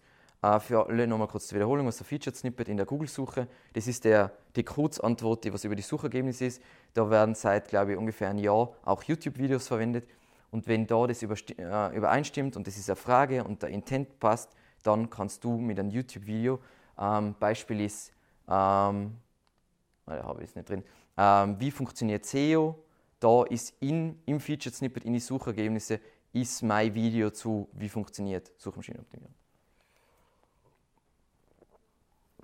Was sind so Best Practices? Ich will das Keyword im Titel haben, was wir recherchiert haben, so weit wie vorne wie möglich. Du willst es relativ kurz halten. Ich bin da der Schlechteste in dem, das heißt, das, jetzt werden sich Leute das anschauen und bei mir sind alle über 60 Zeichen. Prinzipiell funktionieren aber kürzere Titel besser, aber es ist oft schwierig, ähm, sich dann für einen kurzen Titel zu entscheiden. Dann ähm, alles sonst eben wie ein äh, Title Tag verwenden. Da gibt es eher Video dazu. Äh, und wichtig ist eben das Titel und Thumbnail, es muss sich ergänzen. Perfekt. Also das Bild und der Titel, das muss perfekter, da, es gibt nichts, was perfekter zusammenpassen muss, als wie die zwei Sachen. Und du willst einen Themenfokus bei beide behalten. Das heißt, wenn du, äh, sagen wir mal, dein Titel ist irgendwas mit On-Page-Optimierung, dann soll der Thumbnail genau das widerspiegeln und nicht irgendwas komisches sonst noch reinklatschen. Passt. Dann, ähm, was Leute natürlich immer mögen, wenn wir jetzt schon über diese Formate reden, ist, wenn im Titel irgendwas steht mit Anleitung, Guide oder Leitfaden, immer wenn sie was lernen können. Wie gesagt, YouTube ist gewissermaßen Edutainment. Es geht nur um Entertainment und Education und oft ist das Ganze auch vermischt. Äh, du wirst natürlich Superlative verwenden, weil es funktioniert sowieso in Titel extrem gut. Du willst Zahlen verwenden. Wenn du Jahreszahlen verwendest, ist ein Hack. Wenn du Prozentzahlen verwendest, wenn du sagst, acht Tipps, wie du Schnickschnack machst, ist es, uh, funktioniert es unglaublich gut. Du willst emotionsgeladene Titel machen, du willst Emo Emojis verwenden, aber du willst immer Clickbait verwenden. Und bei all die Sachen, das sind jetzt alles Beispiele, nicht ich will einen Titel, was all das macht, weil es kommt auf die Zielgruppe an. Wenn du voll die seriösen Leute hast, die was voll die Professionals in ihrem Bereich sein, dann willst du nicht so acht Tipps, wie du schnell reich im Internet wirst. Es wird nicht funktionieren. Du musst es passend zur Zielgruppe machen. so, dann, wieso ist uns die Beschreibung immer noch wichtig? Ähm, du kannst eine Navigation machen mit Sprungmarken, das heißt, die Leute haben ein Inhaltsverzeichnis und wissen, hey, das sind die Subthemen, die was in meinem Video abgedeckt werden. Dann, äh, ich kann durch diese Videos in meiner Beschreibung verlinken, eine Assoziation zu anderen Videos herstellen, beziehungsweise Leute zu anderen Videos funneln. Dadurch kriege ich wieder mehr Traffic. Dann im ersten Stufung wieder, das haben wir eh schon gesagt, dann in der YouTube-Suche ist die Beschreibung wahnsinnig wichtig, dass die Keywords drin sind, logischerweise. Das ist einfach eine SEO-Geschichte. Und die Beschreibung ist für mich einfach der Part, der was am entscheidendsten ist, wenn du Videos in der YouTube-Suche ranken willst. Weil der Google-Algorithmus ist immer noch fokussiert natürlich auf, auf Text-Content, lesbaren Content und dementsprechend äh, bei meinen Videos werdet ihr immer sehen, ich fülle immer die vollen 5000 Zeichen aus. Ähm, das heißt jetzt nicht, dass das irgendwas bringt auf YouTube selber, weil wenn ihr jetzt anschaut, so geht YouTube, der Kanal, der macht, die Beschreibung ist eigentlich nichts, aber sein Kanal geht trotzdem ab. Das heißt, für YouTube an sich ist die Beschreibung nicht so wichtig, aber wenn du Videos ranken willst in der Google-Suche, ist es super essentiell. Passt. Uh, Best Practice, Die ersten 125 Zeichen sind das, was du unter dem Video direkt siehst, ohne Mehranzeigen drucken, plus was du in der ähm, YouTube-Suche siehst. Das heißt, das ist der Teaser. Das heißt, die 125 Zeichen müssen zum einen geil sein und sie müssen das Keyword enthalten, wenn du ranken willst. Dann, du willst eben weiterführende Videos äh, erwähnen, damit die Leute mehr Videos schauen. Du willst 300 bis 400 Wörter schreiben. Ich weiß, das ist extrem, weil dann sind die Leute auch noch so, na, dann habe ich das Video schon gemacht, jetzt muss ich auch noch einen Text schreiben. Aber wenn ihr einen Ratgeber geschrieben habt, dann sollten zusätzlich 400 Wörter ja kein Problem sein.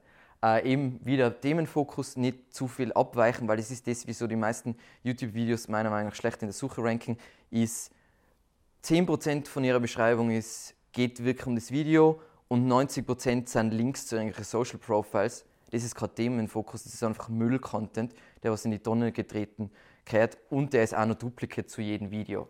Und du willst einfach schreiben wie für Google SEO, da gibt es ein Video zu, eben wie man SEO-Texte schreibt. Generell, das oben ist der Teaser, das heißt, der Teaser muss super sexy sein. Du willst Sprungmarken und Zeitstempel einbauen. Du willst eben äh, und sonstige Links. Sonstige Links sind unglaublich wichtig. Ich habe zeitlang angefangen, in meine Beschreibungen die Links zu entfernen. Ich habe da so Links drin gehabt zu weiterführenden Informationen und so weiter. Da haben sie sich in den Kommentaren so aufgeregt. Das heißt, die Leute schauen sich wirklich die Beschreibung an und informieren sich dann. Das heißt, wir verlinken zum Beispiel sie die Präsentation jetzt zum Beispiel aber auch zum Beispiel irgendwelche Quellen und so weiter. Zum Beispiel bei dem Video werde ich Daryl Eves verlinken oder eben So geht YouTube und noch andere Quellen, so wie Brixby und so weiter. Passt. Tags. Tags sind ein lustiges Thema. Tags sind grundsätzlich nicht wichtig, ähm, aber sie sind eben für die grundsätzlichen Sachen wie äh, Titel und Beschreibung sind sie ein bisschen noch wichtig. Ähm, was du machen kannst, wie gesagt, beschäftigt sich nicht viel mit Tag-Optimierung, weil YouTube die Tags prinzipiell relativ egal, aber es ist nur ein Mini-Faktor und meiner Meinung nach hilft es für die SEO an sich irgendwie, dass es besser rankt.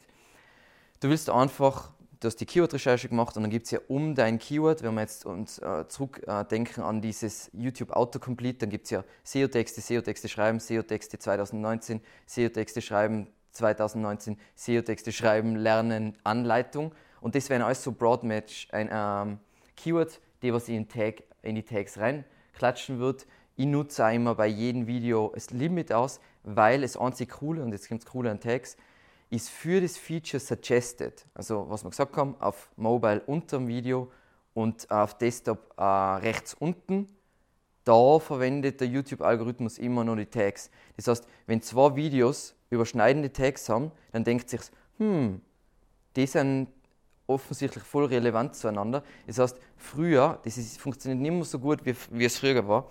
Früher, was du gemacht hast, um einen großen Channel aufzubauen, ist, du hast dir angeschaut, in deinem Bereich Videos, die was voll explodiert sein und voll viele Aufrufe gekriegt haben. Dann hast du deren Tags kopiert, in dein Video reinklatscht, damit dein Video in Suggested aufscheint und dann ziehst du deren Traffic mit. Funktioniert heutzutage immer noch ein bisschen, ähm, aber nicht mehr so wie früher, weil einfach der Wert von Tags ähm, extrem runtergegangen ist. Und was im Mai immer mein Test ist, ob du gute Tags geschrieben hast. Wenn du dir die Tags anschaust, weißt du, worum das Video geht. Das ist der ultimative Tag-Test. Passt. Kanalwachstum. Also wie bauen wir einen Kanal, der was in sich funktioniert, ähm, der was Abonnenten generiert, der was Aufrufe, der was Wiedergabe äh, generiert. Grundsätzlich, wie YouTube Kanäle sieht, und das ist ganz wichtig zu verstehen, ist unter 1000 Abonnenten, hat der YouTube-Algorithmus nicht das Gefühl, dass er euren Channel kennt. Das heißt, er rankt euch relativ ungern in der YouTube-Suche. Das heißt, euer erstes Ziel, haben wir gesagt, 10.000 Aufrufe und dann das nächste Ziel 1000 Abonnenten. Dann 1000 bis 100.000, dann bist du etablierter Channel. Das heißt, du kriegst ein bisschen Sichtbarkeit in der Suche. Ähm, und es liegt natürlich daran, immer, was deine, was deine Konkurrenten machen. Dann, wenn du wirklich beliebt wirst, dann kriegst du nochmal einen Bump in Sichtbarkeit in der Suche. Und wenn du ein Superstar bist, es gibt nicht so viele Channels, die was über 5 Millionen haben, dann in der Suche dominierst du alles. Du kriegst alles so Boni. Bei YouTube ist alles ein Bonussystem. Das heißt, je mehr Autorität dein Channel hat, desto leichter tust du da in alle Features und eben auch in der YouTube-Suche. Genau. Passt. Das heißt, wie generiere ich mehr Abonnenten? Das Leichteste ist einfach, dass du schon irgendwas anderes Online-Marketing machst. Das heißt, du hast eine Website, du hast, bist in irgendeinem Content-Bereich unterwegs, also Content-Marketing-mäßig, du machst irgendwas auf Social Media und so weiter. Du pusht über andere Channel deinen YouTube-Kanal, weil wenn du das nur über die YouTube-Suche machst, dauert es echt verdammt lang, einen Channel aufzubauen. Und vor allem die ersten 1000 Abonnenten dauern verdammt lang. Außer du hast irgendein cooles Thema wie der beste YouTube-Channel auf der Welt, Tierzoo. Ähm, das müsst ihr euch alle anschauen. Äh, ist der beste Channel. All, jeden, den ich gesagt habe, hat innerhalb von 24 Stunden alle Videos geschaut. Ähm, dann, ich will immer in der Beschreibung das Abonnieren verlinken. Das heißt, dass wenn ich, du kannst einen Link generieren, dass User draufklicken und dann haben sie automatisch den Channel abonniert. Das ist auch ein kleiner Trick, den man machen kann. Dann eben bewirb deinen Channel auf andere Plattformen. Bleib unbedingt bei deinem Kernthema. Das heißt, was oft passiert, was ich bei Online-Marketing so oft sehe. Du bist eine Online-Marketing-Agentur und du machst Gott und die Welt an Themen. Ich mache es über Facebook Ads und ich mache es über YouTube und ich mache über SEO und ich mache über Google AdWords und tralalala. So funktioniert das mit den Zielgruppen auf YouTube einfach nicht. Also das muss, die Leute müssen ein Fan von deinem Channel sein und nicht von jedem 50. Video. Das ist nicht, wie ein Channel funktioniert. Das heißt, dann ist es sinnvoller, unterschiedliche Channels machen. Es gibt Ausnahmen, gell? also es gibt so Ignite Visibility, für die funktioniert das halbwegs gut. Prinzipiell funktioniert das überhaupt nicht gut. Oder du musst ein gesammeltes Kernthema haben. Zum Beispiel in Deutschland haben das ein paar gemacht mit Geld verdienen im Internet. Das heißt, du machst einfach alles aus Sicht, wie kann ich schnell Geld verdienen im Internet. Facebook äh, Ads, um schnell Geld zu verdienen. SEO, um schnell Geld zu verdienen. Viel Spaß mit denen. Ähm, aber eben aus diesem Gesichtspunkt. Aber du brauchst irgendein Theme. Du brauchst ein Theme, was einen Sinn ergibt. Was sie, ähm, du kannst eh Online-Marketing machen, aber sagen wir mal, ich mache Online-Marketing für keine Ahnung, Immobilienmakler. Das kann der Theme sein von einem Channel. Online-Marketing als solches kann nicht das Theme von einem Channel sein. Und eben analysiere, und das ist eh immer, was ich schon hundertmal gesagt habe, analysiert die Daten und schaut sich an, was deiner Zielgruppe besonders gut gefällt und das skalierst du einfach rauf. Das heißt, wenn du jetzt, du willst Wiedergabe bzw. das aktuellste Wort Binging, Binging willst du forcieren, nämlich du willst das wie es mit Netflix ist, dass sich jemand eine ganze Staffel anschaut, das willst du bei deinem Channel unglaub, unglaublich schnell oder schnellstmöglich erzwingen, weil da kriegst du so viel Wiedergabezeit. Du müsst euch denken, wenn sich einer all meine Vorträge anschaut, dann sind es ungefähr 30, 30 Mal eine Stunde, das heißt, da habe ich schon 30 Stunden Wiedergabezeit auf Anschlag. Das ist natürlich schon ziemlich nice und da kriegst du richtig viel Kanalautorität. Das heißt, der, der Trick, den was ich viel zu lange nicht gemacht habe, war, du machst engmaschige Playlists, also wo es einen Sinn macht für einen User, dass er mehr Videos anschaut, dann du verwendest in Karten nicht andere, also Karten sind das, was du in Videos einbauen kannst, also so Aufrufe, da verwendest du nicht Videos, sondern verwendest Playlists, weil wenn er mal in der Playlist drin ist, dann geht es immer weiter, dann kann er nicht mehr aufhören, weil letzten Endes schlagt es ja schon das nächste Video vor und es geht immer schon weiter. Äh, Gleiche gilt im Abspann. Das heißt, wenn ich einen Abspann mache, dann leite ich nicht zum nächsten Video, sondern ich leite zum nächsten Video in einer Playlist. Dann eben produziere Serien in Playlists. Das mache ich nicht so viel, weil ich, wie gesagt, bei YouTube kann man das ziemlich gut machen, aber ähm, kannst du Serien machen, wo gezwungenermaßen muss es dann in so einer bestimmten Reihenfolge, äh, wird es dann abgespielt, ähm, eben am Ende vom Video aufrufen, was ist das nächste Video also Follow-up, was ist die nächste Information, die was man anziehen, einziehen soll und erstelle unbedingt längere Videos. Passt. Jetzt sind wir beim letzten, beim letzten Thema, weil sonst eskaliert so wie beim letzten Mal. Video SEO für Google und das ist neben der YouTube-Suche, über was wir jetzt geredet haben, das einfachste, um einen YouTube-Kanal wachsen zu lassen, plus für neue Websites bzw. für Unternehmen, die was jetzt in Online-Marketing einsteigen. Du hast meistens dann einfach nicht eine Website, die für irgendwas bei Google vorn platziert sein kann, weil du einfach keine Autorität hast. Aber wer hat mehr als genug Autorität? YouTube hat unendlich Autorität. Das heißt, wenn ihr ein Video macht zu einem Thema, wo ihr in 100 Jahren nicht bei Google ranken würdet, und ihr macht aber ein Video dazu, dann kann dieses Video ranken, wenn das natürlich der Suchintention entspricht. Das heißt, ich sage jetzt nicht, es macht ein Video zu Schuhe und dann rankt es für Schuhe. Das wird leider nicht passieren. Aber sagen wir mal, es gibt ein Video, ein klassisches Thema, Keyword SEO. Ihr werdet mit einer neuen Se äh, äh, Webseite niemals für SEO ranken, sondern in mehreren Jahren erst. Aber mit einem guten Video über SEO könntet ihr es für das Keyword SEO ranken. Genau, das ist eh so ein Beispiel, was ist SEO. Da ranken wir jetzt mit zwei Videos auf, den, auf die Top-Plätze. Was natürlich prinzipiell wichtig ist, wenn man sich das anschaut, ist, ich schaue mir natürlich immer zuerst in die Suchergebnisse an, wo werden Videoboxen angezeigt bei Google. Das heißt, wenn keine Videoboxen angezeigt werden, dann ist das offensichtlich nicht der Intention des Suchenden entsprechend. Das heißt, da wird auch nicht ein YouTube-Video ranken. Dann als zweite Regel ist, ähm, ich will eigentlich schauen, dass diese Videobox in die, Top 2, äh, in die Top 3 rankt, weil dann kriegt die Videobox am meisten Traffic, dann macht es am meisten Sinn. Das Problem dabei ist, an dieser Empfehlung ist, dass heutzutage springt es so sehr mit den Videoboxen, also wo die in die Suchergebnisse angezeigt werden. Das heißt, jetzt ist es gerade auf Platz 1, aber wenn ich das jetzt die Seite refresh, kann es sein, dass es auf Platz 3 ist oder auf Platz 6. Das heißt, auf das würde ich mich nicht aufhängen. Wenn ihr seht, dass da ein Video relevant ist, also eine Videobox angezeigt ist, macht ein Video und macht es in Kombination mit einem Ratgeber auf einer Website. Dann habt ihr wieder das Doppelspiel, es macht eine einmalige Recherche und macht aus diesem Ratgeber gleichzeitig ein Video. Passt.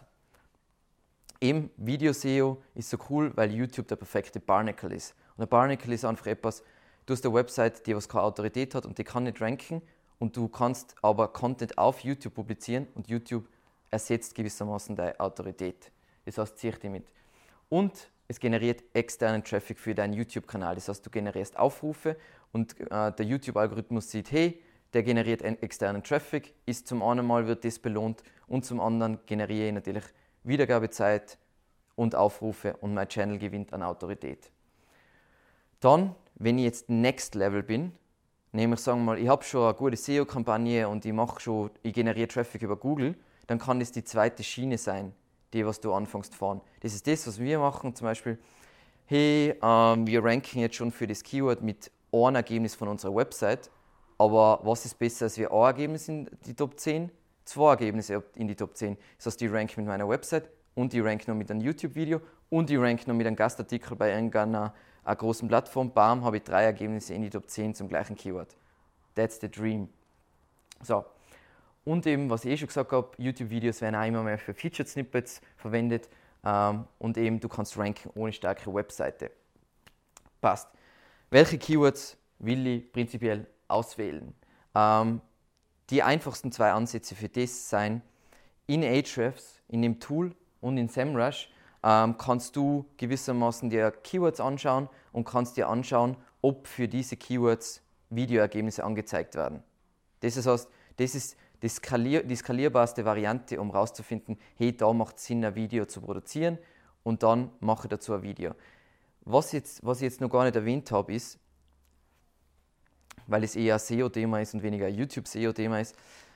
Wenn ihr seht, dass in die Top 10 zu einem bestimmten Keyword ein Video rankt, dann impliziert es, dass die, Suchen, dass die Suchintention ist. Das heißt, wenn ich dort, sagen wir mal, ich rank mit meiner Webseite auf Platz 8 in den Ergebnissen, aber ich habe kein Video auf meiner Seite, dann ist die Chance unvorstellbar hoch, dass wenn ich ein Video zu diesem Thema produziere und auf dieser Seite einbaue, treffe ich die Suchintention besser und somit ranke ich ein die Suchergebnisse besser ist ganz wichtig zu verstehen.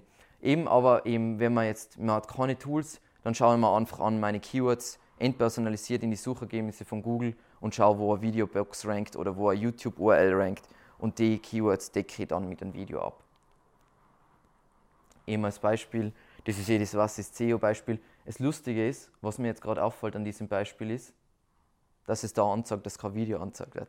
Also prinzipiell müsste natürlich da oben stehen, dass da ein Video angezeigt wird. Das ist jetzt mein tolles, toller Screenshot, der was genau das Gegenteil sagt von dem, äh, was ich eigentlich zeigen will. Aber prinzipiell in Ahrefs würdest du jetzt sehen, so, hey, da werden Sitelinks anzeigen, Image Pack, Top Stories, People also ask, 10 Thumbnails und eine Videobox. Und dann war sie für das Keyword macht Sinn, ein Video zu produzieren, wo im Titel das Keyword vorkommt, wo in der Beschreibung das Keyword vorkommt, wo in, in die Tags das Keyword vorkommt, wo im gesprochenen Video das Keyword vorkommt. Passt. Das heißt, wenn ich jetzt sehe, diese Videoboxen, jetzt springen wir mal zurück, die Videoboxen, wenn ihr das seht, dann schaut euch auf jeden Fall mal die, diese drei Videos an und analysiert, was ist die Videolänge von denen, wie schaut das Thumbnail aus, wie, auf welches Keyword sind die optimiert, ähm, was ist der Inhalt von dem Video, wann ist das Video publiziert worden und daran könnt ihr extrem viel ableiten. Weil zum Beispiel, wenn diese Videos relativ neu sind, ist es ein Indikator dafür, dass ihr da wahrscheinlich auch mit einem neuen Video reinranken könnt. An die Inhalte könnt ihr erkennen, hey, was erwartet sich der Nutzer bei diesem Keyword? Weil es macht ja einen Unterschied, wenn ich jetzt was ist SEO habe und alle drei Videos sind ein Screencast, das heißt, irgendjemand zeigt irgendwas auf dem Bildschirm und ich mache ein Video, wo ich vor einem Whiteboard stehe, dann verfehle ich ja gewissermaßen die Intention, was das Video haben sollte und somit kann ich nicht ranken. Das heißt, das müsst ihr euch genau anschauen, was, sind, was, was passiert in die drei Videos und daran, davon leitet es ab, wie euer Video ausschaut. Natürlich, man darf seinen eigenen Brand mit reinbringen, aber wie bei, wie bei der Google-Suche ist YouTube, es geht alles um Reverse Engineering. Du schaust dir an, was machen die anderen, dann machst du was ähnliches, weil das ist offensichtlich das, was der User da will. Du machst es noch besser. Und bam, crusht du sie alle. Ah ja, ganz wichtig, was die meisten nicht wissen, ist die Videobox, die Dreierbox, was ich euch da gezeigt habe. Die Platzierungen, die Top 3 in dem, sagen wir mal, was ist SEO, sind nicht die Top 3, wenn ich jetzt in der YouTube-Suche, was ist SEO eingibt, sind der andere Top 3. Das sind andere Faktoren. Und ich glaube eben, zum Beispiel eine von, von den Faktoren ist die Beschreibung. Weil in der YouTube-Suche zählt die Beschreibung fast nichts. Und aber für Google selber, die Google-Suche, zählt die Beschreibung durchaus sehr viel. Passt. Ähm, haben wir eh schon teilweise durchgemacht, wie optimiere ich das Ganze. Zu dem Video schreibe ich einen passenden Artikel, publiziere das, weil den versuche ich auch zu ranken und baue das Video in diesem Artikel ein. Wieso ist das interessant? Weil Eingebet äh, Video-Einbettungen ist natürlich ein Ranking-Faktor. Das ist wie ein Backlink für ein Video. Ähm, dann, was auch cool ist und was, aber der, ich habe da noch keinen halbwegs günstigen Service in, in, in, im deutschsprachigen Raum gefunden, was zum Beispiel so, an, äh, so Seiten wie Moss machen, die machen eine Transkription vom Video, weil das wäre natürlich das Einfachste. Ich publiziere das Video auf meiner Website mit der Transkription, habe ich auch gleich gelöst, dass, dass sie den Text brauchen. Den Text brauche ich nicht mehr schreiben. Den brauche ich nur noch strukturieren, fertig. Ähm, aber das heißt halt, dass ich zum einen super strukturiert reden muss und zum anderen ähm, es kostet Vermögen, irgendwas zu transkribieren, also transkribieren zu lassen im deutschsprachigen Raum. Dann, was ich dann noch extrem gerne mag, weil ja Video, Video-Einbettungen sind wie Backlinks, ist, wenn ich Gastartikel-Outreach mache für meine SEO-Kampagne, bette ich die Videos wieder in Gastartikel ein, weil dadurch kriegen die Videos wieder mehr Views und kriegen wieder Einbettung und so weiter, pushen sich wieder. Und eben, was ich jetzt bei Konkurrenten relativ viel sehe und was ganz cool ist, ist, du kannst natürlich dein Video posten auf Quora, das ist so eine Frage-Antwort-Seite oder auf gute Frage.net du kannst es in Foren posten und so weiter und so wieder das Ganze promoten. Und ein kleiner Bonus, um dein Video noch besser zu ranken, ist, wenn du jetzt einen passenden Artikel zu deinem Video postest auf deiner Website, das Video einbettest, dass du auch noch Video-Markup implementierst. Das heißt, das sind so strukturierte Daten, wo du genau kennzeichnest für Google, was es mit diesem Video auf sich hat. Alles, was für den Algorithmus leichter macht, zu verstehen, worum es in dem Video geht, sorgt dafür, dass es besser rankt. Passt. Zusammenfassend zur Videooptimierung. Gehe eben nur auf Keywords mit einer Videobox, analysiere eben, was rankt in, in, in diesen drei Video, Videos, ähm, bevor du das Video machst. Das heißt nicht das Video machen und dann drauf kommen, ah, eigentlich will der Nutzer da ganz was anderes sehen.